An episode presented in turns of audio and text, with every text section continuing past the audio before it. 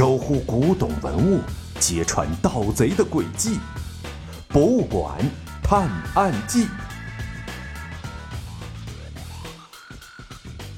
第六十七集：不幸中弹。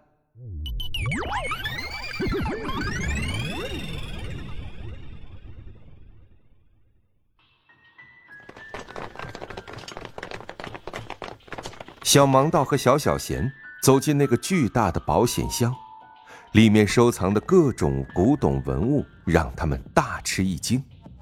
在里面摆放着几百上千件最顶级的文物，一眼扫过去就感觉这里面的价值不比一般的博物馆差。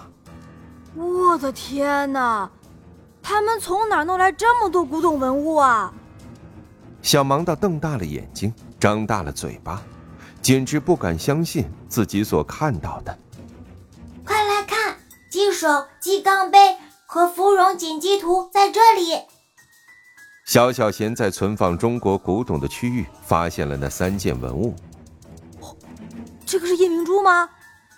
小盲的走了过去，拿起了一颗发着淡淡光芒的绿色圆球。夜明珠，传说是清朝慈禧太后的陪葬品，放在了她的嘴里。后来民国时被军阀挖了出来，赠送给了蒋介石的夫人宋美龄。后来就不知去向了。小小贤马上查阅了一下关于夜明珠的信息。如果这颗珠子真是传说中的夜明珠，那可是价值连城啊！不过，它是怎么来到这儿的呢？正当小盲道和小小贤盘点着保险箱里都有哪些文物时，忽然听到了一阵脚步声。不好，有一队人跑过来了！小小贤用红外探测器向外面扫描了一圈，发现有好几个人在快速的跑过来。快过来！小盲道拉着小小贤躲在保险箱里。那些人刚跑进保险箱，就听到他们纷纷喊叫了一声，然后晕了过去。原来，小盲道和小小贤躲藏好，等那些人一进来，小小贤突然跳出来，朝他们每个人发射了一针麻醉针。这些人很快就失去了意识，晕倒了。干得漂亮！小盲道开心的和小小贤击了个掌。那是我小小贤一出马，肯定所向无敌。我这叫英姿勃发。我看你是狂妄自大，给你点阳光你就灿烂。小盲道在小小贤的脑壳上轻轻敲了一下。快发信号，说我们已经控制住保险箱了。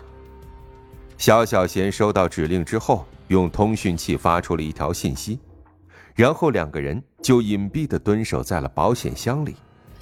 不好，又有一队人跑过来了，我的麻醉针可能不够用了。小小贤时刻用红外线探测器监视着外面的动静。别慌，实在不行，就用他们的枪吓唬吓敌人吧。小盲道捡起倒在地上的人的手里的枪，虽然拿在手里，可是他却不会用枪，也只能吓唬吓唬人了。奇怪，没进来，他们怎么钻墙里了？